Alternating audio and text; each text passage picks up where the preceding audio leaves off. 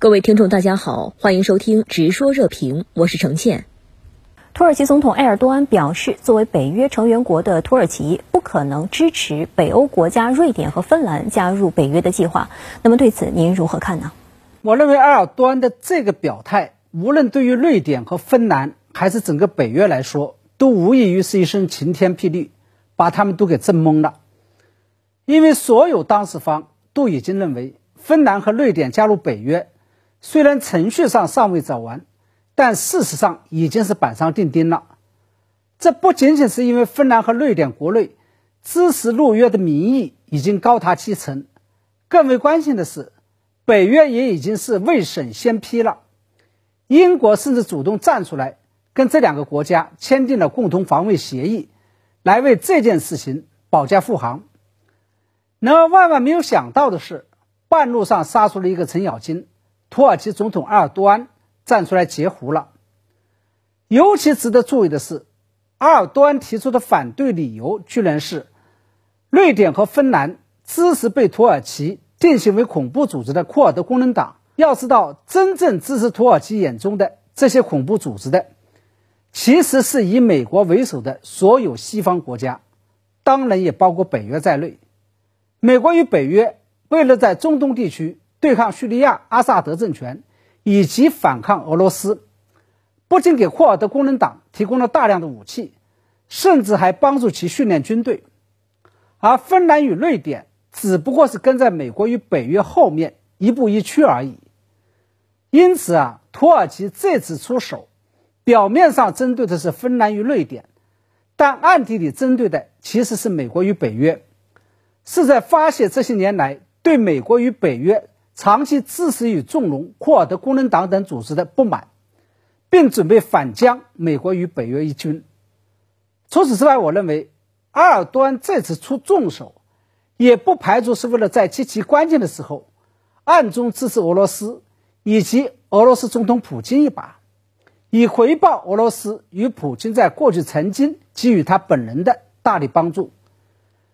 因为在2016年，土耳其国内曾经发生了一起。针对埃尔多本人的未遂政变，据报道，在这场未遂政变中，美国不仅没有站在埃尔多一边，反而是暗中支持了埃尔多安的反对者。最后是俄罗斯暗中相助，让埃尔多安侥幸逃过了一劫。这就是埃尔多安后来从反俄变成亲俄的原因，也是土耳其在俄乌冲突发生以后。并没有跟随北约制裁俄罗斯，甚至直立促成俄乌谈判的原因。那土耳其总统埃尔多安出手阻止芬兰和瑞典加入北约，又会对土耳其与北约的关系带来什么样的影响呢？其实，土耳其与北约的关系本来就是貌合神离的。假如我们把北约比喻成一桶水的话，土耳其只不过是浮在表面上、格格不入的一滴油。首先，早年土耳其加入北约，其实就是一件非常突兀的事情。要知道，北约这个军事组织是根据德国哲学家康德的和平理论来构建的，也就是由具有共同的信仰、价值观念、意识形态、政治制度的国家，来结成一个具有防御性质的军事同盟，以确保同盟国自身以及世界的和平。然而，在所有的北约成员当中，只有土耳其，既不是基督教国家，也跟西方国家没有共同的价值观念和意识形态。尤其让其他北约成员国不满的是，自从埃尔多安执政以来，本来一度被认为是世俗化典范的土耳其，还出现了重新伊斯兰化的倾向。当年在冷战期间，北约之所以接纳土耳其入盟，一是看中了他与俄罗斯。本来就有不共戴天的世仇，历史上打过十七次仗。二是土耳其有得天独厚的地理位置，扼守着欧洲的南大门，控制着黑黑海与地中海连接的唯一天然通道——土耳其海峡。其次，北约成立的目的本来是为了对付冷战时期的苏联以及后来的俄罗斯的。